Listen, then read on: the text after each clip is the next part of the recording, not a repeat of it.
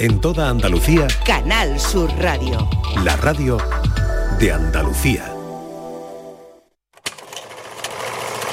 La tarde de Canal Sur Radio con Mariló Maldonado. Corren malos tiempos para las mujeres. ¿Por qué nosotros no podemos salir? Censura. Cuando insinuabas algo, automáticamente te lo cortaban. Abafanculo. Dijeron, y encima esta película la ha hecho una tía. Lo que sí que tenían como denominador común es el desnudo y sobre todo el desnudo de la mujer. Españoles, Franco ha muerto. El día que acepté que debía de desnudarme, se me abrieron las puertas del cine. La chica que se desnudaba y tú que hacías el amor con ella con los calzoncillos puestos. Qué morro, ¿no? Las actrices del destape rompieron barreras. Puta, te vamos a matar. Así todos los días. Las mujeres. Empezamos a mirar a los ojos. Vamos a abrir cabezas, vamos a abrir mentes, vamos a abrir corazones. Si te toca uno el culo, te tienes que callar. Hoy son un recuerdo lejano. Son mujeres sin censura. Son ellas. Eh, tengo a una a mi lado. Es un honor, es un placer charlar esta tarde con Claudia Gravi. Claudia, bienvenida. Muchas gracias. Estoy vestida, ¿eh? Eh, sí, sí, sí, pero que no me importaría, ¿eh? que ayer estaba hablando con mi compañero Diego Bollado que hay una sala donde mm, la gente puede ver cuadros mm, desnudos. ¿eh? Ah, cuadros, O sea, sí, cuadros, sí, sí, sí. personas una, también. una sala, eh, exactamente, una sala. No, pero ellos pueden ir desnudos. Los ah, que van ya. a ver los cuadros pueden ir Ah, desnudos. oye, qué buena O sea que, ¿no? Fíjate, Sí, por eso te lo comento. eso. Pero bueno, ha pasado mucho tiempo. Claudia. Eh, este documental, eh. Mujeres sin censura, Sí. sigue a unas cuantas actrices de las que se atrevieron a mostrar su cuerpo desnudo a la gran pantalla como un acto de, de libertad en una época de Sí. grandes tensiones políticas y sociales, como por ejemplo lo fue la transición, ¿no? Eh, hay otras actrices que no han querido participar, otras que no están, otras a los que el recuerdo aún les duele. En tu caso, Claudia, ¿cómo recuerdas Nada, ese eh. momento de tu vida? Bueno, eh, tampoco tuvo en mi vida tanta importancia, pero yo siempre digo que yo he sido una mujer con censura. yo. Eh, no hice casi nada, yo nunca hice desnudo del desnudo que hicieron con mucha valentía eh, algunas actrices. Yo nu- nunca tuve el valor de, esto, un poco de pecho, un poco, pero, pero si no, nada. O sea que no me... Una que sí tuvo un valor, eso sí que yo no hubiera podido hacer y siempre le digo, María José Chapo, fue María, María José Goyanes, que hizo teatro, desnuda. Yo no hubiera podido hacerlo, la verdad, no, no me sentía capaz. Y bueno, más de una vez rechacé películas porque había desnudos, que era muy gracioso, porque muchas veces, sobre todo los directores, te decían, mira, sí que hay un desnudo, pero es muy artístico, muy, hay bonita luz. Siempre venía con lo de, es, es artístico, es un Siempre eh, desnudo. iba, iba aparejado, Eh, ¿no? Claro, no, pero tú sabes que en aquella época parece mentira, pero era una obligación. Menos mal que duró poco, ¿eh? la, la- la explosión de desnudo, duró poquísimo. Pero igual que nos costaba a algunas actrices, le costaba muchísimo a los directores. Muchísimo. Yo hice una película, una película que se llamaba eh, eh, eh, ay, no me acuerdo cómo se llamaba, con Alfonso Hungría, Cuentos eróticos. Bueno, y entonces eran varios directores. Pues ninguno, excepto Emma Cohen, que hizo un, cor- un- un- un- eh, duraban como 20 minutos cada, cada historia, con Ana Belén tirándose desnuda total en una piscina. Pero todos los demás, empezando por Alfonso Hungría, con el- eran incapaces de, de- de hacer Claro. cosas ¿Y- y eróticas. cómo, y cómo era, eh, por ejemplo, cuando ruedas cuentos eróticos? Sí. ¿Cómo, cómo era el ambiente? Que, es que Pero estamos no- hablando de... eh, ¿De qué año? ¿Te- Pe- ¿Recuerdas el año, Claudia? Los años 80. 80, principio. principios, ¿no? Sí, 79, 80. Pero, pero Mm. lo gracioso es que se llamaba, que tuvo mucho éxito, se llama, era un engaño, la verdad, porque se llamaba cuentos eróticos, pero de erotismo no había no había nada. nada, cero, no, nada, cero, cero, no, patateros. cero sí, patatero. No había erotismo. No había nada, no había nada, erotismo, nada, no había nada. Era como que después de salir de la película o después de hacer la película, tú pensaste, bueno, aquí qué erotismo hay, ¿no? Bueno, ninguno, ninguno. Yo me pasé la, la película medio tapada con una sábana y era algo muy gracioso. Es que los directores como no se atrevían a hacer erotismo, pobrecitos no sabían. Eh, bueno, entonces trataban de, de, de, de enfocarlo más del punto de vista humor.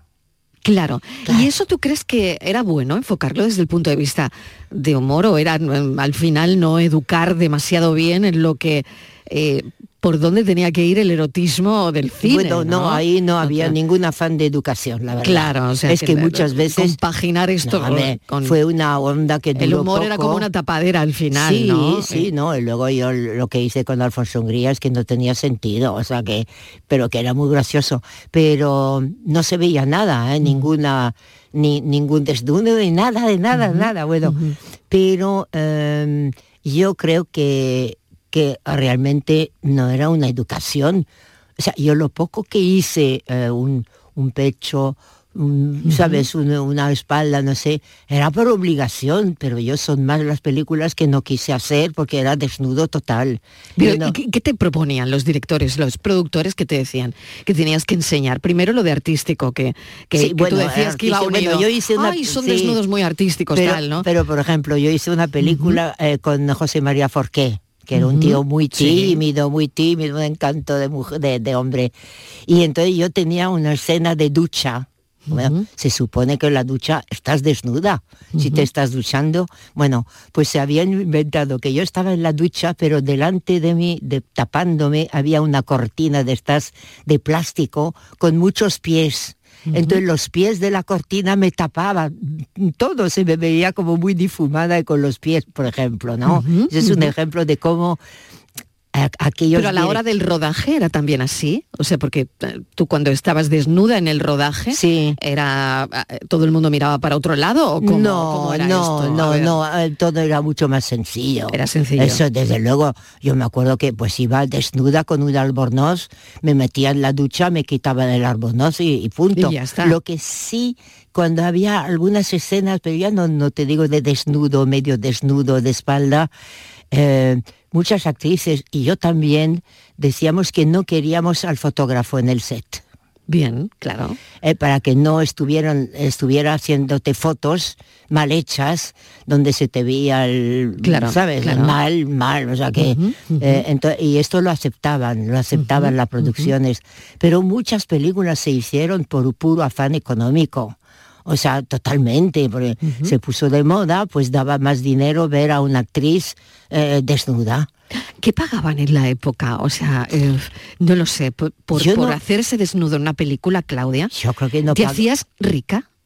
No, yo, yo, yo no recuerdo lo poco que hice, ¿eh? tampoco no. Eh, eh, yo no recuerdo que me hayan pagado más por enseñar un pecho. No, no. No. No era un caché eh, no, altísimo, no, no, pero porque tampoco, tampoco era para tanto, ¿entiendes? Claro. Ahora, yo no sé, las compañeras que sí hicieron desnudos, eh, o sea, serios, o sea, desnudo, desnudo, pues yo supongo que sí que decía, vale, muy bien, pues me pagas el doble. No, Es que no lo sé, no tengo ni idea, qué pero bueno. supongo que habrá sido así. Pero lo que me gusta mucho del, eh, del eh, eh, de la película de Eva Vizcarra, la directora de Mujeres sin censura, que me embarcó en aquello. Bueno, muy- yo de- estoy contenta de haber hecho la película con ella. Eh, eh, hay también lo bueno de la película es que también hay entrevistas a, a- a, mm, actores. Y entonces los actores a veces bueno, es que no les pedían el desnudo, les llamaba mucho la atención y por qué a las tías las desnudan y a nosotros no, mejor, porque bueno, y yo me acuerdo de una película, eh, La Espuela, que tenía una escena de cama que no se veía prácticamente, con, eh, con Areu, con, con Andreu. O sea, David era peor, eh, quizás era más fuerte lo que veía el telespectador Sí. ya montado que, que tu escena rodada, ¿no? No, Quizás. claro, muy diferente. Era muy diferente. No te olvides en cualquier película, Claro. en estas como en las otras, Claro. el montaje de la película es lo que deja o no deja. Claro, ¿y, y qué recuerdas de esa película? de, la, escuela, pero yo me acuerdo con, eh, con eh, eh, Andreu, el actor mallorquí, ahí, ¿cómo se llama? Bueno, pues no hubo manera, estábamos en la cama, pues no hubo manera que se quitara, y me pareció muy bien, además, no quería quitarse los, calzoncillos. Y yo me quedé con la braga. Y bueno, se veía un poco de pecho, pero él no hubo manera, pero muchos actores Decía, ¿por qué me voy a, quitar yo los calzoncillos? Hablamos de Simón Andreu. Simón, gracias, muchas gracias. Yo, y a mí mi edad es lo que... Simón Andreu, que le adoro, es, buena gente. Y no se quitó los calzoncillos. No, no. Pero luego tengo otra anécdota de una película que hice en Grecia, una coproducción con Italia, y entonces tenía una escena de cama con con Pepe Martín, pobrecito mío. Bueno, y estábamos en la, en la cama abrazándonos, no sé qué, y yo estaba con las bragas, pero desnuda, pero tenía la sábana puesta. hacia arriba.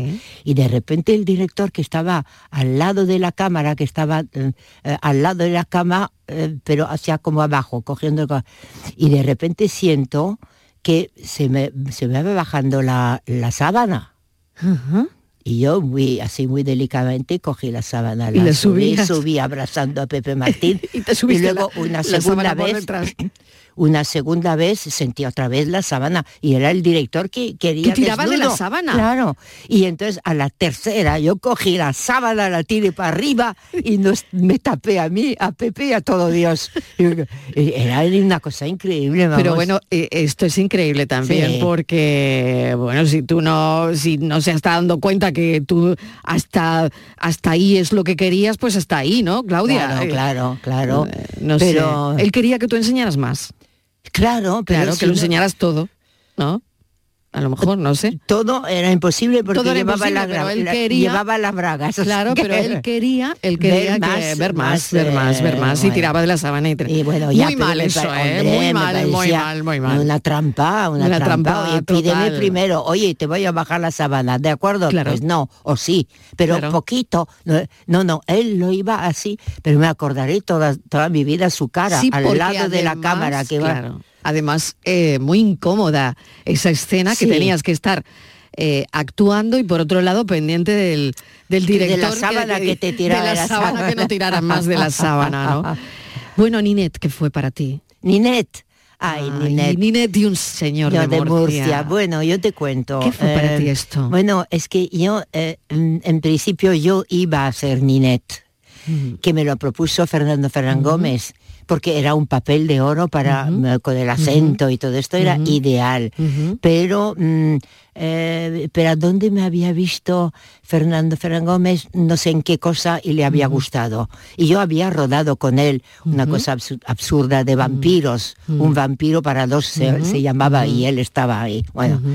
Y entonces le, gustó como, como era, no sé qué, pero yo en aquel momento no tenía la nacionalidad española, mm. entonces tuve problemas con el sindicato que dijo, no, no, no puede. No, entonces claro, bueno, pues no lo hice y a modo de consuelo pues me dijo, oye, pues haz la vecina pintora. Bueno, pues mm. nada, yo, pues, mm. mira, con tal de actuar con Fernán Gómez, pues eh, de director, en este caso, pues lo hice con mucho gusto. Fíjate, ¿no? que, ahí quedó eso, ¿no? Sí, mm. además yo empezaba prácticamente, claro. ¿De qué te sientes, eh, de qué peli te sientes más satisfecha? Eh, ah, bueno, hay varias, hay varias. al volver de Italia, porque estuve viviendo del 70 al 74, con, eh, que venía a Madrid, claro, por supuesto, venía a España, pero hice una película que fue como un, salto grande para mí y a una eh, eh, vuelta definitivamente a Madrid que se llamaba Los Nuevos Españoles con Roberto Bodegas. Y esto fue aquel año, yo te hablo del año, ni habías nacido, eh, del 75. y, fue un bombazo, la película fue lo mejor que de, aquel año, no la bestseller. Y luego hay otra que rodea, además aquí en, eh, en Córdoba, en Andalucía, La Escuela. la escuela donde hacía también eh, una película muy impactante, muy muy, que rodamos en el Rocío y todo, sí, sí, eh, un, un, personaje maravilloso, vamos, que hacía con Javier Escribá y muy bien. Y luego también lo que rodea aquí en Andalucía, aparte a Rayán, de a Rayán, por supuesto, a Rayán, tengo unos recuerdos, mira. que me lo decías ahora, uy, recuerdo haber estado viniendo a Málaga. acabo de mandar un, eh, cuando estaba en el tren en el AVE, le mandé un WhatsApp a Paco Racionero, Ah, que hacía también, digo, oye, de camino en el ave de rumbo a Málaga, cuántos recuerdos, no sé qué, me contestó, ay, qué suerte, no sé qué, un recuerdo, que nos enamoramos todos de Andalucía, de Málaga, de. Coín, donde rodábamos. Donde rodaba Rayán, Claro. donde se rodaba, ¿no? Y luego hice un papel muy bonito en eh, Juncal, con Paco Raval, También. y rodamos en Córdoba. Y también fue una... Yo siempre que he rodado en Andalucía siempre han sido eh, recuerdos maravillosos, la verdad. Esto es importante y Sí, esto nos encanta Eh. oírlo de ti, ¿no? ¿Qué pasó con todas estas mujeres que de repente, como dice eh, este trabajo, Mujeres sin censura, de repente se acaba el boom de, de los desnudos, del destape, en fin. Sí.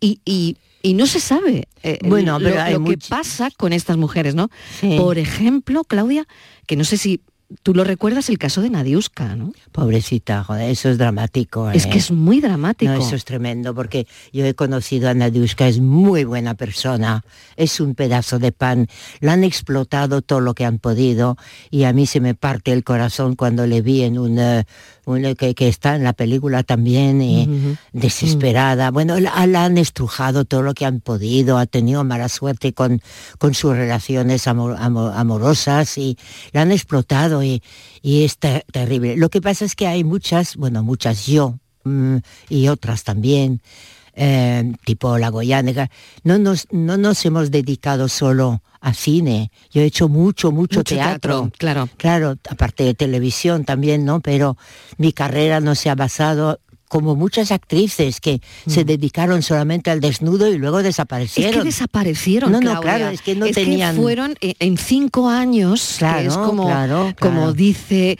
este Mujeres sin censura del que estamos Sí, hablando. sí. eh, eran mujeres que habían estado en todos los periódicos, en todas Sí, las portadas, sí, en todas las revistas, en todas las películas y que de golpe desaparecieron. Pero porque no dejaron de estar, no sé qué.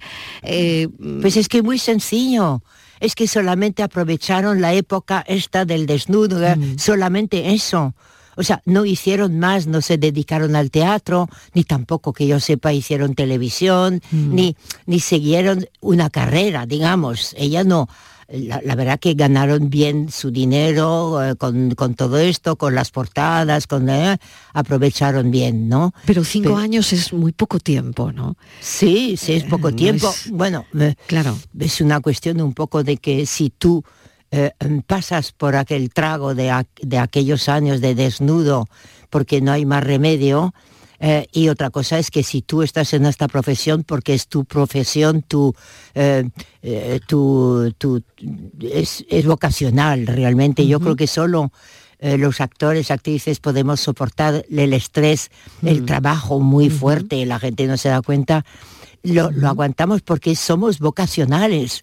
Es la única forma de, de aguantar el, el tirón. Solo, y eso es una suerte, poder vivir, ganarte la vida haciendo un trabajo que te apasiona, que es tu pasión, que es tu vocación.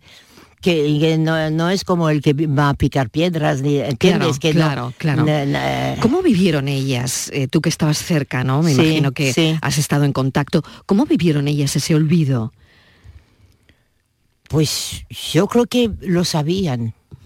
Yo creo que, eh, eh, yo no me acuerdo ahora de los nombres, pero algunas se casaron muy bien, eh, son mujeres felices, eh, muy guapas, pero nunca enfocaron esta profesión como una profesión, sino que yo creo que aprovecharon el tirón ya que eran guapas, y, eh, no, no tenían ningún afán, ninguna ambición de seguir en esta en una carrera. Entonces, cuando tú tienes una que, quieres seguir trabajando, eh, no solamente en, en cine, sino en teatro, en televisión, o sea, ganarte, la- o sea, estar en, en tu ambiente en, en otros soportes que no sean solamente el cine, eh, pues vas para adelante. Pero ellas no, ellas eh, Pues yo, yo creo que lo tenían muy claro, la verdad, porque yo eh, hace tiempo eh, que no las veo de vez en cuando. Hombre, ¿qué tal? ¿Cómo estás? Y se las ve mujeres felices que han eh, envejecido muy bien, además,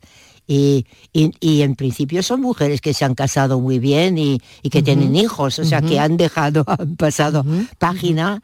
¿Tú crees que, estas mujeres de alguna forma estuvieron estigmatizadas de alguna manera y por eso no volvieron a trabajar? No, no yo creo no que lo crees. No, no, creo, no, porque si no, no estarían felices y contentas como lo están ahora. Si estuvieran, si, tuvieran, no sé, algún rencor, alguna estigmatización, como tú dices, pues, pero no, no. Eh, yo creo que lo tenían muy claro, que tenían una época un poco como los deportistas que saben que hasta los 35 hay que aprovechar y luego ya eres viejo, ¿entiendes? O vieja. Entonces, nada, no, no, yo no, la única que a mí, ya te repito, se me parte el corazón es Nadiuska, que de verdad que no se merecía eh, esto que, está ahora, tiene mucha ayuda, ¿eh? no está dejada de, la mano de Dios, o sea que eh, tiene ayuda de la ISG, de nuestra sociedad de gestión.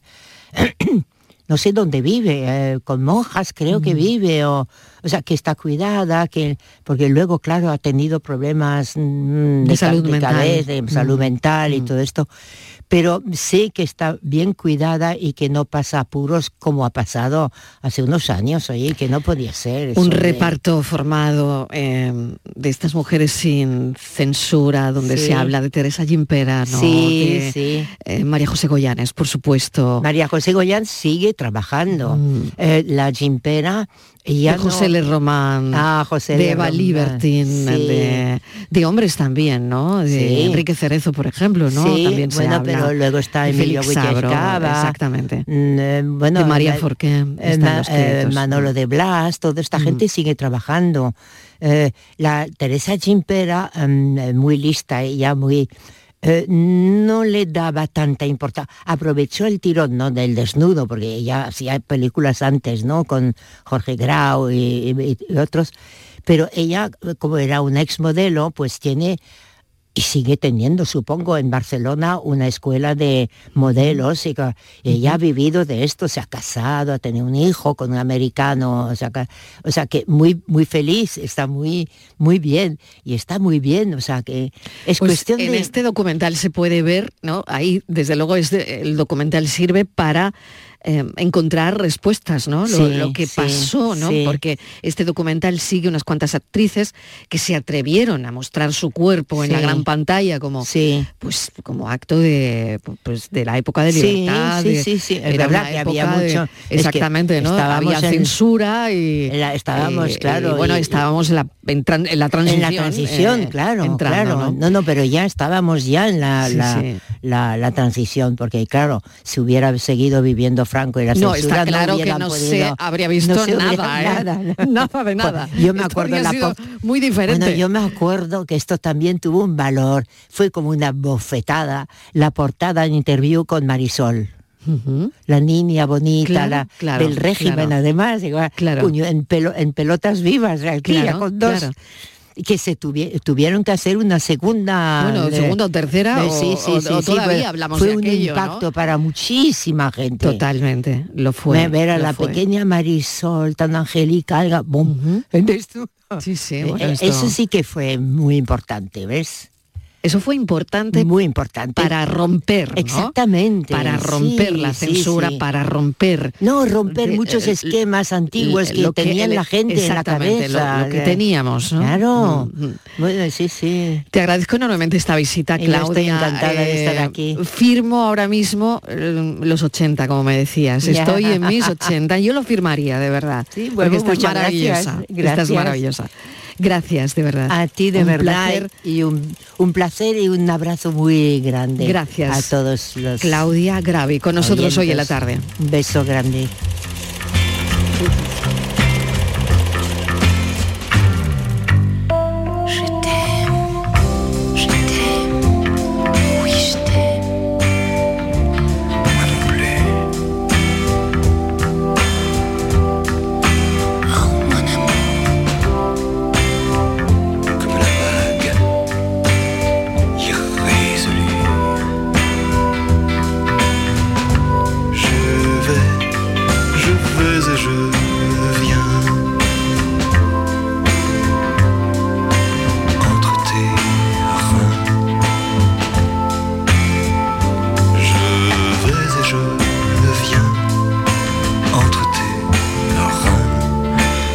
Mais je me retiens. Je t'aime, je t'aime, oh oui je t'aime.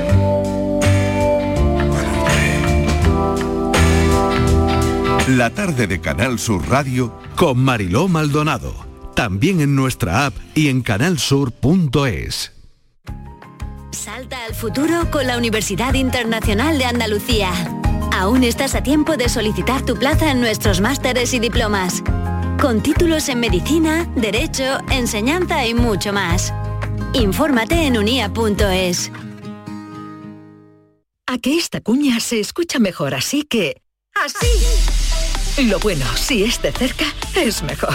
El 26 de octubre a las 11.30 horas, en la sede de Sevilla City Office, en el Paseo de Marqués de Contadero, cuarta edición de las Jornadas Republic, dedicadas esta vez al valor de la cercanía y la proximidad para la publicidad andaluza. Compartiremos experiencias y tendencias de medios, agencias y anunciantes. Organiza AEPS con el patrocinio de la Junta de Andalucía.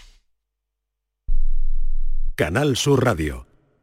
Los guerrilleros, tapicería y colchonería en Utrera, a precios de fábrica. Colchón de matrimonio de 27 centímetros de grosor, lechos independientes, refuerzo en zona lumbar, cara de verano e invierno, valorado en 689 euros, ahora 299 euros. Sí, sí, has escuchado bien, 299 euros. Y por un euro más televisor LED de 32 pulgadas de regalo. Estamos en Utrera, carretera Carmona número 15 en Utrera, Sevilla. Entregas en 48 horas. Hacer ejercicio, comer bien, cuidar nuestra salud mental. Suena fácil, pero ¿por dónde empezamos? En Clínica Luces son expertos en salud física y mental, psicología, fisioterapia, nutrición, psiquiatría. Lo tienen todo. Llamad al 680-648-718 o acercaos a Avenida de Montequinto 10, clínicaluces.com.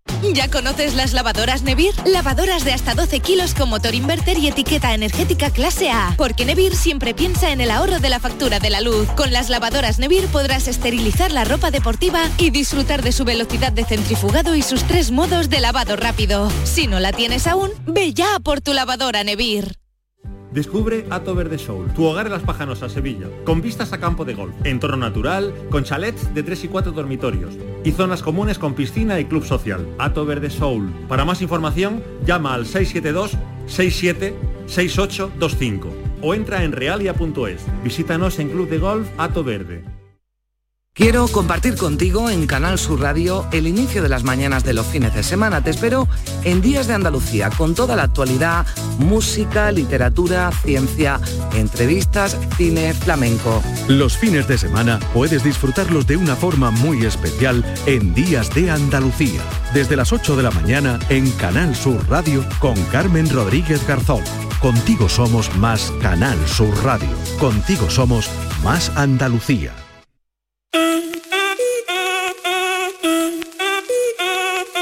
La tarde de Canal Sur Radio con Mariló Maldonado. Si el ritmo te lleva a mover la cabeza, ya empezamos como es. Y están aquí los más jóvenes para animar la antena, por supuesto, para darnos eh, visiones de- frescas, ¿no? De cómo ellos ven la vida, la actualidad. Pilo Martín, ¿qué tal? Bienvenido. Hola, hola, ¿qué tal? Aurora Macías, hola Aurora. Muy buenas. Natalia Guerra, bienvenida Natalia. Hola, muchas gracias. No sé si habéis estado escuchando la entrevista, parte de la entrevista de Glory, de Cla- Claudia Gravi, eh, una de las mm, actrices musas del desnudo, de la transición. No sé, Pilo, vosotros qué, qué entendéis por esto, por la, el destape de la transición. Eh, bueno, nos pilla un poco lejos, ¿no? Yo creo que sí, ¿no? ¿Qué habéis oído hablar de eso? A ver. No sé si esta entrevista, mm, bueno, o habéis llegado casi al límite, ¿no? No, pero, me- Me, gusta, me, me- me gusta mucho porque es como, no sé, yo lo veo como algo como muy inocente, ¿no? Muy, Sí, muy- ¿no? Sí, como muy Mira, de buen rollo, pero- ¿no? Sí, De- pero fíjate, sí, sí, buen rollo inocente, pero Claudia nos estaba contando cómo un director que estaba rodando una escena se puso debajo, ella tenía una sábana y el tipo eh, lo que hacía era tirarle de la sábana para que la cámara pudiera recoger, eh, pues cuando se iba bajando la sábana, que viera la, la cámara un poco más, ¿no? Claro. O sea que fijaos también Es que la trastienda, lo que han tenido que aguantar, ¿no? Hemos hablado con ella precisamente eso, ¿no? Un poco la, la trastienda, porque hay un documental que se llama Mujeres sin censura y que, y que bueno, también refleja todo eso, ¿no? Claro, si, si hoy en día sigue siendo temas, ¿no? Como el Me Too y todo esto, pues imagínate, ¿no? Pero lo, que, lo que ha quedado para nosotros es ese momento como, como inocentón, ¿no? Como juvenil, adolescente, ¿no? De- pero de una sociedad adulta. O sea, que era una cosa, para nosotros una cosa un poco graciosa. Pero claro, o sea, si por aquel entonces, mm, bueno, pues la desigualdad que existía era mucho más que la de ahora, ¿no? Lo que tuvieron que pasar también sería... Sí. Sí, sí. Aurora, a ver, ¿cómo lo ves tú? Yo es que no, no lo, no, o sea, evidentemente ni lo No lo recuerdo, ni lo viví, ni lo, claro, pero no, Claro. Lo, no lo veo como algo inocente. Sí, pero quizá cuando como- te lo cuentan, exactamente, cuando lo cuentan o cuando, no sé, del destape habéis oído hablar, ¿no? Sí, sí, por supuesto. Y, Claro. Y, hemos visto películas verdes, Sí, de sí. bueno, de pajares, de Claro, hemos, claro. hemos hablado de cómo eh, el humor eh, intercedía un poco ahí, ¿no? Claro. O que se, mm, se intentaba que todo estuviese, tuviera una cobertura de humor, ¿no? Para enseñar. Sí, pero yo creo que fíjate que eh, esas películas cuando... Enseñar cacha, enseñar pierna, enseñar canalillo, Sí. que era co- como mucho en esas películas lo que se veía, ¿no? Y, lo, y lo que justificaba enseñarlo, e incluso... Lo que justificaba enseñar, exacto. Entonces, claro, yo, yo creo que, que cuando lo veía de pequeña me surgía la misma sensación que me surge ahora cuando veo tele de los años 2000, que, que es un poco barbaridad, un envejeció mal. poco, sí, que ha envejecido mal.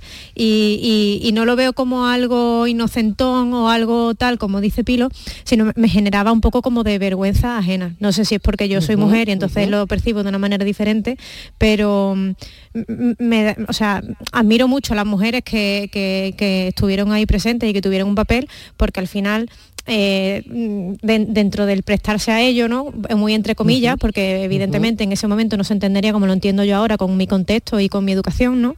Pero que al final supuso un golpe en la mesa también, ¿no? Y, y- nos permitió avanzar muchísimo, no en lo audiovisual, sino en el discurso de la mujer y en lo que una mujer siente como libertad y quiere enseñar o no enseñar. Natalia, ¿tienes una opinión, a ver, de eso? Bueno, a mí también me queda... Te, te pilla todavía más lejos. Sí, todavía más lejos. Más todavía. Natalia, mucho más lejos.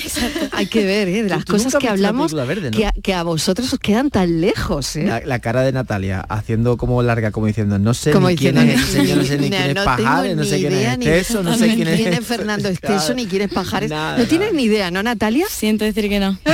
o sea, no sabes quién es Andrés Pajares, tú no sabes quién es, ¿no? No, no, No, no, no, pero tú No. que no, sino, claro. Ella gesticula diciendo... pues, En la que me he metido. Qué aprieto estoy. Claro, qué como diciendo. ¿qué, qué me está diciendo esta mujer, no? Claro, este señor es digno de un antigua, Nobel y yo no debería conocerlo. Bueno, me encanta porque eso es este espacio, realmente, ¿no? Y, y Bueno, no, y no es muy diferente a lo que pasa Sí. ahora con el free de nipple en- o con el liberar el pezón en Instagram. O sea, que me Sí. refiero... Por que- ejemplo, claro, mira, por ejemplo, porque no se puede, porque lo censuran. Claro, y que el debate yo Claro, entiendo en que Instagram. yo- vamos, yo no lo viví, ¿no? Pero me refiero que el debate con el destape tuvo que ser muy parecido a la cosificación de la mujer, ¿no? Ostras, Claro. están eh, y al final se convirtió en un mensaje, como dice Aurora, en el inicio de un empoderamiento que liberó, ¿no? Sí, lo que yo no sé, porque no, evidentemente no estuve y tampoco estoy en el tema, pero lo que no Vaya sé temita, si- ¿eh? es que es un Hoy tema complicado, un ¿eh? temita para arrancar. Bueno, pero Madre lo mía, Mariló, ¿eh? el Madre mía, hoy es de nota, ¿eh? Hoy es de nota. vi- viendo lo añejo, ¿eh? O sea, Sí, desde nuestra Vamos. perspectiva, ¿eh? Pero hay, una parte que, a ver si me explico, ¿no? Porque ahora mismo la controversia con el free de nipple y todo este eh, marrón es que al final la censura Free de Insta- nipple es libera tu pezón. Sí. en- en Sí. traducido. Que es como el hashtag, ¿no? Qué Que bueno, como hashtag, exactamente como Sí. etiqueta, eh, para que mm, lo- las redes sociales no censuren cuando alguien enseña.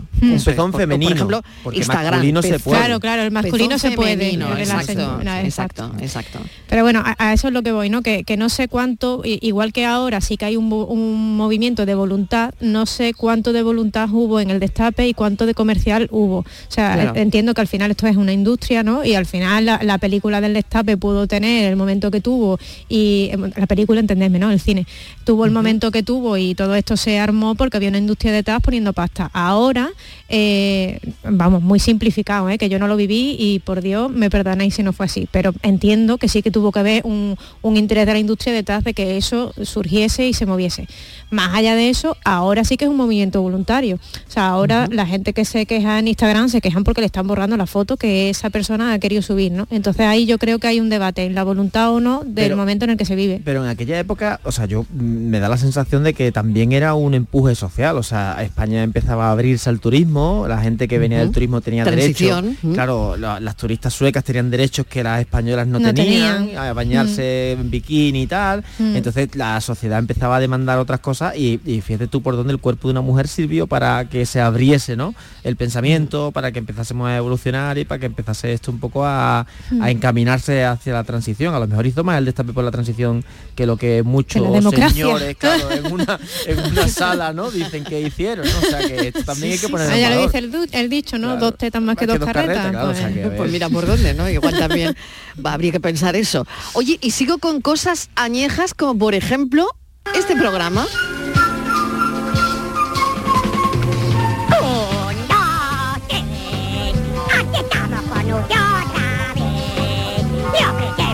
Bueno, dicen que el hijo de Chicho Ibáñez Serrador va a resucitar el programa. En Twitch, ¿no? Eh, eh, en Twitch, en un plató de más de 1.500 metros cuadrados.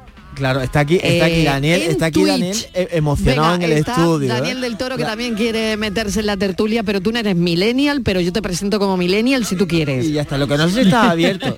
Lo que no sé si está abierto. ¿Te Lo, lo abrimos, Daniel? lo, lo abrimos a Daniel. Ahora lo abrimos, Le abrimos ahora abrimos. micrófono. Pero es que estaba celebrando Bueno, a ver. la, la sintonía Sí, la como si fuese un niño chico ¿eh? en el estudio. O sea, es que Bueno, bueno, me da mucha que- pena decirle, no, Daniel, que no eres millennial, porque está aquí, está aquí enganchado.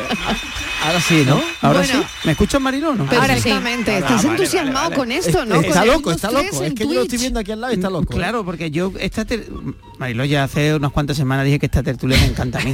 aunque ya- Ya lo sé, ya Ya lo sé. Tú aquí tienes enganchándose poquito a espíritu- poco, ¿eh? Tú Hoy tienes como- espíritu millennial hoy que no puedo estoy- yo de ninguna Claro, manera... como- No lo puedes apagar. No lo puedes apagar. no, como estoy ¿cómo solito, como? Estivali no está, encendido. Patri está en, en capilla. Mm, Oye, enhorabuena, Patrick, que se nos Patri, un casa, ¿eh? besito. Sí, Entonces un me he quedado con ellos y estoy aquí entusiasmado porque estáis hablando de mi época. Había hablado de, de la época del, Del destape, de del verde. Pero no, no, no, pero un momento, pero un momento. El 1, el 1, 2, 3 en Twitch, ojo. Hombre, ojo al yo lo dato, vería, ¿eh? Yo lo que- vería, te lo que digo hay que ya. explicar esto, Pilo. Oh, Explica, mira, hoy le he hecho una explica broma a Aurora. alguien, claro, explica a alguien como yo dónde se va a ver el 1, 2, 3. Bueno, Twitch es, es una plata. Yo creo que además es el A ver. sitio perfecto para un 1, 2, 3. O sea, porque, a ver, Bueno, el, el- el- Y, Ibai, perdona, tiene... Ellos han montado una especie de Masterchef Sí, en- de en- Twitch. Sí, pero yo creo que Masterchef, dentro de lo que cabe, es un buen formato televisivo. Me refiero, funciona bien en televisión, pero un 2-3, que tiene mucho de respuestas, que tiene mucho de concurso, que tiene mucho de, de posibilidad de participación del público, creo que Twitch es una plataforma perfecta porque en Twitch tú no vas solo a ver. Hay gente que va solo a ver y puedes ir solo a ver, ¿no? Puedes ponerte la pantalla y lo disfrutas y tal. muchísimo, claro. Pero claro, pero el chat, la comunidad que está en el chat hablando con los creadores es muy potente. O sea, Está es una viva. forma de interactuar muy viva y donde además la- muchas veces cuando entras al principio dices tú, ostras, esto no puede ser que lo estén leyendo Ya, porque va no muy creo, rápido. No creo que pero el- sí se lee, ¿eh? que utilicen el chat como Seguro que van como a- respuesta, ¿no? Como Seguro que van a poner respuesta. respuestas, seguro que van a poner eh, Hombre. encuestas en el chat. Pero seguro ¿cómo que- le una buena explicas a la gente? A ver, ¿cómo le explicas a una persona eh, que no tenga ni idea de lo que es Twitch, qué es Twitch? Bueno, Es una tele. eh, No, una venga, tele Aurora. no, una tele. Sí, bueno, eh, Bueno, parecido. ¿Cómo que no? si las producciones de Twitch son cada vez más televisivas y a la vista está la es- Kings League, es a la un vista está... contenedor, es un contenedor de contenido Porque yo sé que voy a llegar a casa y mi madre me va a decir, oye, que yo Claro, quiero ver sí. el 1, 2, 3. Es- Bueno, es- es, es como en si Twitch. tú tuvieses ¿Y ahora como- qué le, qué le digo? Pues tú A tienes ver. una plataforma que es un como un canal donde puedes elegir a diferentes creadores, que son Claro. los canales de televisión. En pues, directo, que están claro, Y transmitiendo lo en ves directo. a través del ordenador. lo- en directo o de la no, tele, porque, claro. o, en la- el la tele móvil. también. o en el móvil, lo en la tele si tienes un Smart TV, ¿no? si tienes Sí. un Smart TV o si tienes una consola o si tienes o en el móvil. pero para estos chavales todo el mundo tiene una Smart TV. No hay otra opción. ¿Existe otra- otra cosa? Eh, Cuidado, cuidado. Es que estamos aquí, eh, claro, ellos lo dicen A de una ¿qué forma muy natural. Yo tengo un amigo Claro. que jubiló la de tubo hace poco, ¿eh? tengo que decirlo. O sea, Sí. que no, esto Yo tengo una, ¿eh? Yo tengo Sí, una claro, en casa. sí. Una lo- reliquia, pero bueno, ahí La está. diferencia de Twitch más importante es que el creador tiene un chat con el que está hablando con todo el mundo que está viendo ese canal y que todo el mundo está comentando. Pero, imagínate, Hmm. Pero es una locura, ¿eh? Es una locura el chat para leerlo, pero claro, tú te acostumbras a leer a el chat, porque el chat va funcionando con como con Con códigos propios Sí, incluso. con códigos propios, con ambiente, con el chat tiene como su propio sentimiento, ¿no? Como Sí, pero a mí me da la impresión que esto tiene una edad, que a gente mm, de otra edad mm, pff, la marea eso. sí, no lo entienden, pero no, no al pueden seguir el chat y, y, mm, y el programa. Mira, tú sabes No lo que yo sé, creo a ver. que yo creo que lo que más choca a la gente es el ritmo. Porque Claro. Twitch es un ritmo muy pausado. O sea, donde tú te lo pones y es a mí me Bueno, recuerda mucho a la radio. A ver, si la gente se pelea en el propio chat. Es decir, Sí, hay pero- gente que está, Mariló, para que tú lo entiendas también, para que lo entienda la gente. Sí, sí, Tú estás viendo una retransmisión Sí. de alguien que está contando, por ejemplo, cómo se, alguien- otro está jugando, ¿vale? por ejemplo. por ejemplo. Y ahora resulta que tú tienes en el chat El chat está vivo y va por otro 2000 lado. personas que están por otro lado. A lo mejor alguien ha comentado algo en el chat y se crea un hilo en ese chat que no tiene, Que es- que, que que no no tiene tiene nada con que lo que ver estás viendo. con lo que estás viendo. Y el streamer Una locura. entonces, el streamer entonces lee, para y comenta. Bueno, sí, claro. o sea, sí, lo- pero, pero sí que es verdad que el ritmo es muy parecido a la radio, porque al final, o sea, Sí. para que alguien nos entienda, es, es una persona que está durante cuatro, cinco, seis horas en directo. Ah, eso es O otra, sea, eso es otra. claro que no son directos cortitos, ¿no? Aquí Claro. hay directos mínimo de tres horas. No, no es un directo de 10 minutos de YouTube donde te explico hacer una cosa, sino que es un directo de yo me pongo un videojuego y voy a echar la tarde con vosotros. O sea, que es un directo mucho más de eh, hacernos compañía, ¿no? Que de... De hecho, tal, tal como lo estabais explicando y ya súper simplificado y, y siendo súper, ahora vais a estar todos súper en contra, pero para mí, es que a mi Twitch sinceramente no me gusta porque me- el ritmo me mata y es como una radio sin contenido o como si tú sumases la tele y Twitter de hace cinco años, ¿no? Antes cuando... Aurora es muy crítica, ¿eh? Sí. mucho más divertido, no. ¿eh? Cu- cuando- cuando salieron- Yo, yo pienso lo mismo. Es que, no sé, Pero Aurora, sin embargo, sí que ve los cortes contigo de totalmente. Porque después esto es Claro, una cosa interesante. claro, claro, porque ya eh, trabajas ese contenido de alguna manera. Efectivamente, ¿Sabes? después hay Me una seleccionas lo depuración. trabajas el contenido y seleccionas lo mejor, yo sí lo veré, me Eso pasa sí. como Aurora, pero si me lo das en bruto, Claro. me canso. Hay- Luego hay- vas a hacer no, un no, no, no, no tengo ese Sí. tiempo para perderlo. Claro, hay dos Ibais. Ahí está el Ibai que ves en directo, que es un Ibai que es como el que está en el salón de tu casa mm, Exactamente. com- tomándose un yogur. Yo- y- eso no, para y mí después para está nada, el no me interesa. Claro, el Ibai pero de luego YouTube. está el Ibai, si, si ese Ibai que Ha hecho el contenido importante. me lo trocea Claro. y me hace lo más importante De o hecho- lo más interesante, entonces lo veré. De hecho hay momentos que Claro. son muy graciosos porque ellos se dan cuenta de que han hecho algo que es llamativo para YouTube y entonces lo repiten para que quede mejor. O hacen una entradilla Claro, fíjate, para que ¿no? después Sí, se pueda claro, cortar. Claro, bueno, porque dicen, es trabajar el contenido Claro, al espérate, que voy a hacer la entradilla para Sí, mi editor. pero- y entonces Pero hace la oye, al final esto es lo que se hacemos, corta, sea ¿no? en radio o en televisión. Tenemos, trabajamos los contenidos Claro, siempre claro, en la claro. tele. Claro, pero ritmo mucho los contenidos. Claro, pero hay un, Claro, un punto no tiene que... nada que ver. Pero ahí, Marilo, pero ahí no hay filtro. Es decir, ahí, Claro, como decía Pilo, ahí Sí. tú estás haciendo el programa, por decirlo así, están en directo y se dan cuenta y en el mismo momento... mm, E- ese es el origen, y, y- ¿eh? y siguen, y decirlo. siguen en directo, es decir, Claro. esa parada y, y esa rehace- oye, vamos a hacerlo de nuevo. Y no pasa nada, y lo hacen y no... y hay no que decir no que hay- esto es como empezó Twitch, pudor. que también el, la- el Twitch ha Sí, ha evolucionado hacia claro. megaproducciones, porque ya la Kings Ya, League ya. es una megaproducción, entonces es como Claro. un canal de televisión con participación del, del chat, ¿no? Pero pero el origen de Twitch era alguien con su cámara compartiendo la pantalla un live, con es decir, era un sí. live de Facebook o, Claro. o en este caso, todos lo tienen, es decir, todo, bueno, quizá Oye, no sé si Natalia quiere decir algo que la tenemos ahí muy callada, Natalia. Natalia No es fan si de, yo creo que sigue intervenir. algunos A ver, canales, Ana- ¿no? Sí, A ver, yo también Natalia. algunos. También me gusta más, tengo que estar de acuerdo contigo, Marilo, y con Aurora, Sí. eh, que yo soy más de ver en YouTube los Eh, cortes. el post, ¿no? Los Sí, cortes, el post, ya, ya, Porque claro, cuatro postproducido, Claro. digamos. Hay una Exacto, cosa sí. Hay una cosa que sí que me parece interesante también para quien no lo conozca, que es que la gente de Twitch, o sea, por mucho que digamos, ah, es que Ibai es rico, hay que ver la cantidad de dinero que gana por hacer nada, que no es por hacer nada. No, Esto, no, nunca, los jamás. que nos dedicamos a estas cosas sabemos lo que cuesta, ¿no? Hacer contenido, entretenimiento, ¿no? De calidad. Pero la- los creadores de Twitch viven de lo que voluntariamente su público les Eh, paga. Bueno, claro. O sea, tú, te- tú puedes verlo gratuitamente y tú te suscribes solamente porque quieres apoyar a ese creador a que siga haciendo ese contenido. Mm. Porque tú lo puedes ver sin pagar ni un euro. O sea, en Twitch no hay ningún canal que bueno, no ver. pero sí es verdad que los suscriptores tienen privilegios. Pueden, por ejemplo, hay veces que el chat se vuelve tan loco, ¿no? Que ponen que solamente hablen los suscriptores en el chat, por Sí. ejemplo. Pero es de los poquitos privilegios que tienen. Ven menos anuncios, Sí. pero tienen muy pocos privilegios, en realidad. Ujú. Sí, sí. que de hecho otra- otras plataformas lo están poniendo. Instagram tiene ahora suscriptores. Bueno, o Twitter, ¿no? Que está empezando a pagar Sí, también, también. por suscripción, sí. Pero que este modelo de que la gente pague de forma... Fíjate tú, que yo cuando era niño la gente evitaba pagar, ¿no? A toda costa, ¿no? Y que y estaba el pirateo Sí, sí, y todas sí, esas sí. cosas. Y nos decían, no, es que hay que ver porque si la gente no paga no va a pasar. Y ahora estamos pagando por voluntad propia. Que esto Claro. parece que hace lo contábamos hace 20 años y era impensable. No pagábamos ni por móviles. Yo me acuerdo cuando niños regalaban los móviles y ahora tú dices, no, no, yo ahora voy a pagar porque debe a este tío que lo pudo ver gratis, que es lo más interesante, ¿no? Que, Sí, que pero es como que está bien que yo sea suscriptor. apoyar a la gente, claro, Sí. yo me parece bien, claro. Sí, sí, es genial. Y yo creo que al 1, 2, 3 le va a ir bien en Twitch porque sí que creo que es una plataforma perfecta para que una persona de 45 50 años se lo baje en el Pero móvil se va a llamar y un como 2, el 3 chat, igual. No sé quién tiene los derechos. Bueno, ha dicho Mariló, el hijo de... Sí, el hijo, ¿no? sí, El de- hijo de- el hijo de Chicho, le- le- El la Chicho. información que tengo, Ya- un, ya dos, hay- tres, que regresa uniendo eh, generaciones, ¿no? Claro. Mm, y ha sido el hijo de Chicho Ibáñez. Y O sea, probablemente él tenga sus es la derechos familia, claro. y lo Claro. lleve a Twitch, ¿no? Ibai ya intentó levantar de nuevo el Gran Prix del verano, Sí. pero no pudo porque tenía los derechos de televisión española, lo quisieron incluir, pero al final Ibai no pudo y tal, o sea que fue de mutuo acuerdo porque llegaron al acuerdo Ramón y él, y Ibai que le acaban de dar el Ondas.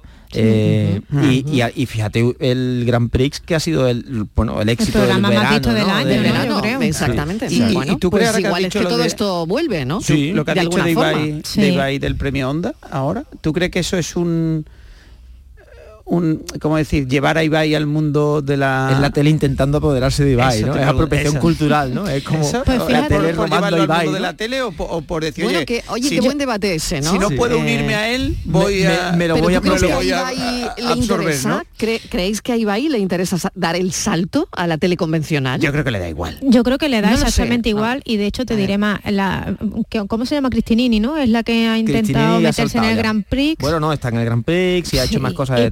Bueno, la salió regular. Es que son códigos Diferente. diferentes. Entonces, yo no creo que sea una cuestión de canal, es una cuestión de que el, el portavoz, que en este caso es Ibai, es algo complejo. Mm, Yo no, no sé si... Aunque, no sé, ha hecho cosas, bueno, televisión no ha hecho, pero anuncio No. y todo el rollo hace, al final Sí, la pasta es la pasta. Porque Ibai- al tío le gusta. Ibai- ah, mira, me escribe un, un oyente, amigo mío, que dice que deberíamos Sí, hacer un Twitch del estudio. O sea, que de aquí estar yo saludando. Bueno, o sea, claro. que- Twitch del hay estudio, mira, cámaras. Sí, claro, aquí hay cámaras, o sea, que Pues nada, esto hay que cómo- armarlo pronto, sí, sí, ¿no? De Eh, hecho- de hecho- que, que que eh, la sección eh, la podamos Twitch. ver en Twitch. Claro, la de, podemos ver en de Twitch. hecho Mariló Claro. hay, bueno, está eh, vamos, No, lo chiringuito, tengo, que- ¿no? lo De tengo otra- que, de lo otra- tengo que hablar esto, ¿eh? Sí, sí, sí, sí, sí, Esto, vamos, Esto lo vamos a tenemos que hacer las ya. cámaras y le vamos a que de hecho ahí Pedre- Claro, pero sería la radio convencional llevada a Twitch. A directo, Claro, claro. a directo, Claro, sí, a directo. Es que claro. hay mucha gente, de hecho, Pero que bueno, también... que, que de todas maneras hay algún programa que se hace ya así en el Sí. Canal Fiesta. ¿eh? Sí, sí, se ya un programa así. Y, y eh, bueno, y los programas de compañero Twitch, Eduardo Martín, que, que es quien lo hace. Y, y bueno, pero, Pero no en pero Twitch, está pero bien no en eso. Twitch. Pero en Twitch, claro, claro, claro, claro. Sería, Es que de eh, hecho- claro, pasar. eh, mucha gente coge Twitch y solo lo bueno, él escucha, sí no lo lo hace ve, en. Twitch también, ¿eh? ¿Sí? Eh, también, también. Ah, pues hay que preguntarle, hay que preguntarle y hay que irnos a ese estudio ver. entonces. Nos vamos a ir al estudio central a del canal Fiesta para que la gente nos vea. Que al lado. Sí, sí. Yo Bueno, creo que interesante. yo creo que Ibai ha rechazado muchas veces la tele precisamente por no salirse a un sitio que yo sí, el programa se llama Hoy no salimos de fiesta, que me acabo de acordar. Ah, pues allí Ah, nos vamos mira, a ir un día, nos vamos a meter por incógnito por detrás sin que nos vea. Como Daniel se ha metido hoy aquí, ahí sí nos vamos Igual, a meter. lo mismo, lo mismo. Vamos a meter. Pero quien no tenga Twitch, que se lo descargue, que es gratis, que, le- que eso sí, que le dé paciencia, ¿eh? Como, como cualquier sitio nuevo en el que tú entras, no va a ser lo que te esperas, pero eso es lo bonito también, porque claro, si tú dices, ostras, es que esto no es como la tele, es que esto es muy lento, es que no sé cuánto, es que tal, ponte la tele entonces. Si lo que esperas Claro. es ver la tele, ponte la tele. Si lo que esperas es ver YouTube, ponte YouTube. Pero si esperas ver un formato diferente, donde pues la- tienes que buscar también quien te caiga bien. Yo le recomiendo a la gente que nos está escuchando que es de Andalucía y yo Juan le va a caer bien. Porque es un tío de Málaga, mm, muy nuestro, que además es muy sencillo y que yo sé que, que le va a gustar. Puntero también. ¿Y qué con- contenido tiene él?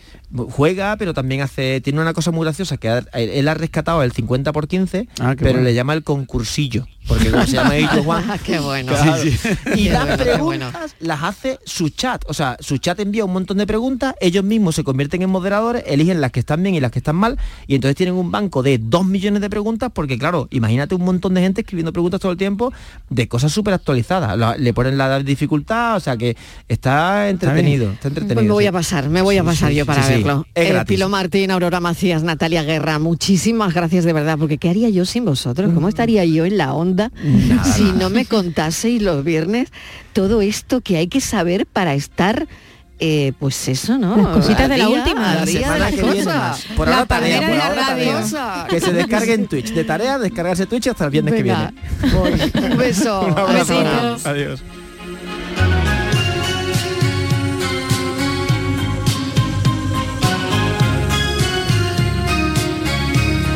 La tarde de Canal Sur Radio Con Mariló Maldonado. También en nuestra app y en canalsur.es. Aprovecha tu ocasión.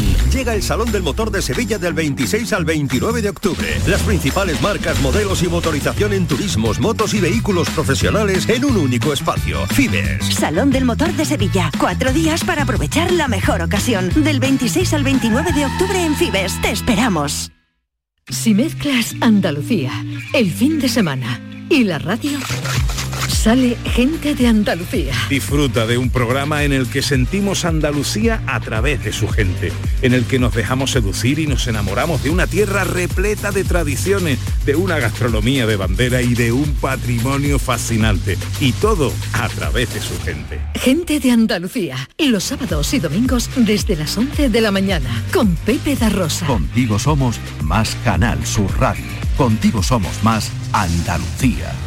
La tarde de Canal Sur Radio con Mariló Maldonado. Vamos con ese Gloria Bendita, Dani del Toro. Muy buena, ¿qué tal? Yo, bueno, de nuevo, de nuevo. Oye, vamos a una pastelería de Málaga Eh, sí, que, sí, sí, que porque se ha llevado el premio bueno, bueno, a la mejor tarta de manzana. ¿Te gustan las tartas de manzana? Me encantan. De hecho, tengo pendiente subir un vídeo de una tartita de manzana que se está haciendo viral, muy sencilla, muy fácil. ¿Vale? ¿Sí? Pero bueno, yo quiero pues yo espero a que la subas. Antonio, claro. Yo no voy a hacer la tarta de manzana hasta que Daniel del Toro no la suba a Instagram. No la pienso hacer Igual hasta hoy que nos él no suba cuentan, la igual hoy suya. nos cuentan cómo hacerla, ¿no? Venga, Antonio Martín, ¿qué tal? Bienvenido. Antonio, muy buena. Buenas tardes. Bueno, tiene, ti- tiene un, un secretillo esta tarta y sobre todo enhorabuena por ese premio nacional a la mejor tarta de manzana que se dice pronto, ¿eh? Que tartas de manzana hay muchas, pero que Y se lleven un tipo, premio nacional, tipo. ¿eh? Muchas gracias. Bueno, Dani, tú querías hacerle varias preguntas, ¿no? Sí, sí, yo, yo primero, ¿cómo, ¿cómo se os ocurre participar? Porque no sé si habíais ido, habíais ido antes, si no, si.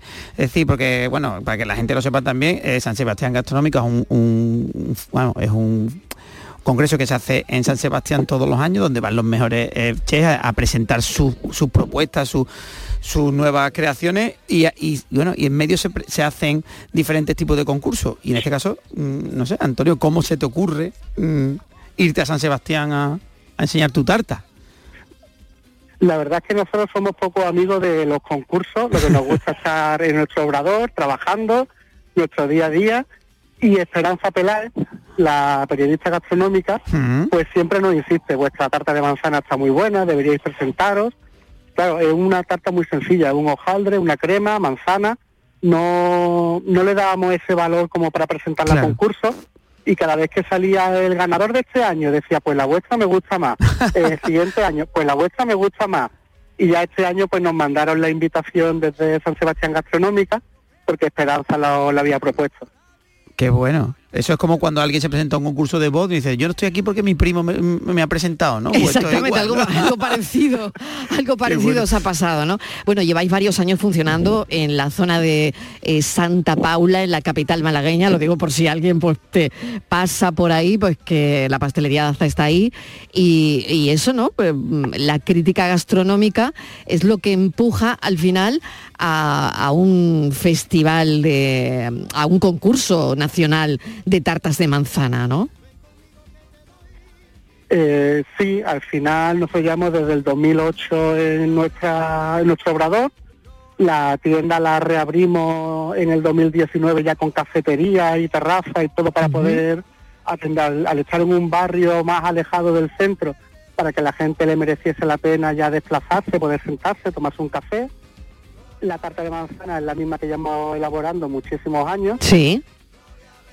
Y al final, pues hablando con el jurado ya posteriormente al concurso, pues lo que se valoraba era que aunque fuese una tarta muy clásica, muy sencilla, en cada punto de su elaboración estaba muy bien ejecutado todo. Es un hojaldre invertido de mantequilla, Mm. que estaba totalmente crujiente, bien el aroma de la mantequilla, todo.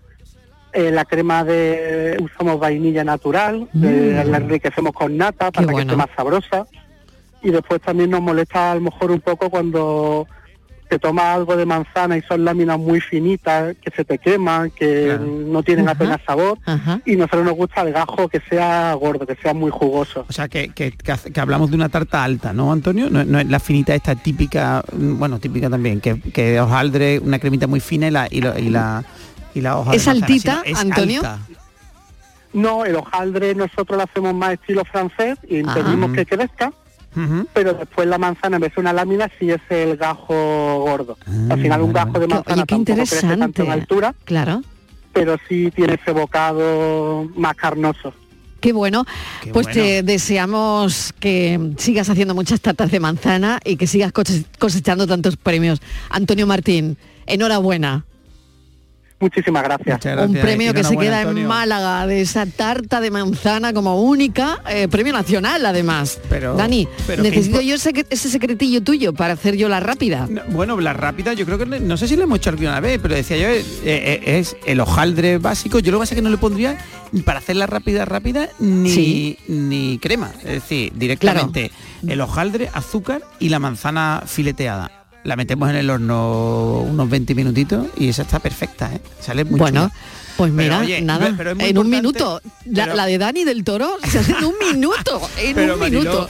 muy importante, antes de terminar, muy importante, porque creo que es, es lo que nos falta a nosotros, fíjate, en, en un barrio de Málaga, la mejor tanta de España, dicho en, en un certamen como el gastronómico de, Claro. de, de San Sebastián, que tenemos que contar y, y, oye y tenemos que ser orgullosos de que lo nuestro en Andalucía tenemos cosas espectaculares y Totalmente, tenemos que enseñárselo al mundo entonces que Claro no que nos sí. quedemos ahí oye no es que no tengo vergüenza o- Por eso lo hemos más da". llamado. claro que claro, sí, es por eso lo hemos llamado. Porque fíjate si el concurso gastronómico de San Sebastián, mira, mira si tiene Pero solera, mira, ¿eh? en los últimos años hemos tenido el mejor queso del mundo, el mejor panadero del mundo. y ahora la mejor tenemos tarta la del mejor tarta de manzana. Daniel del Toro, muchísimas gracias por este Gloria Bendita. Y me voy de boda, Buen fin Mariló, de que me voy de boda. Venga, un beso. Un beso.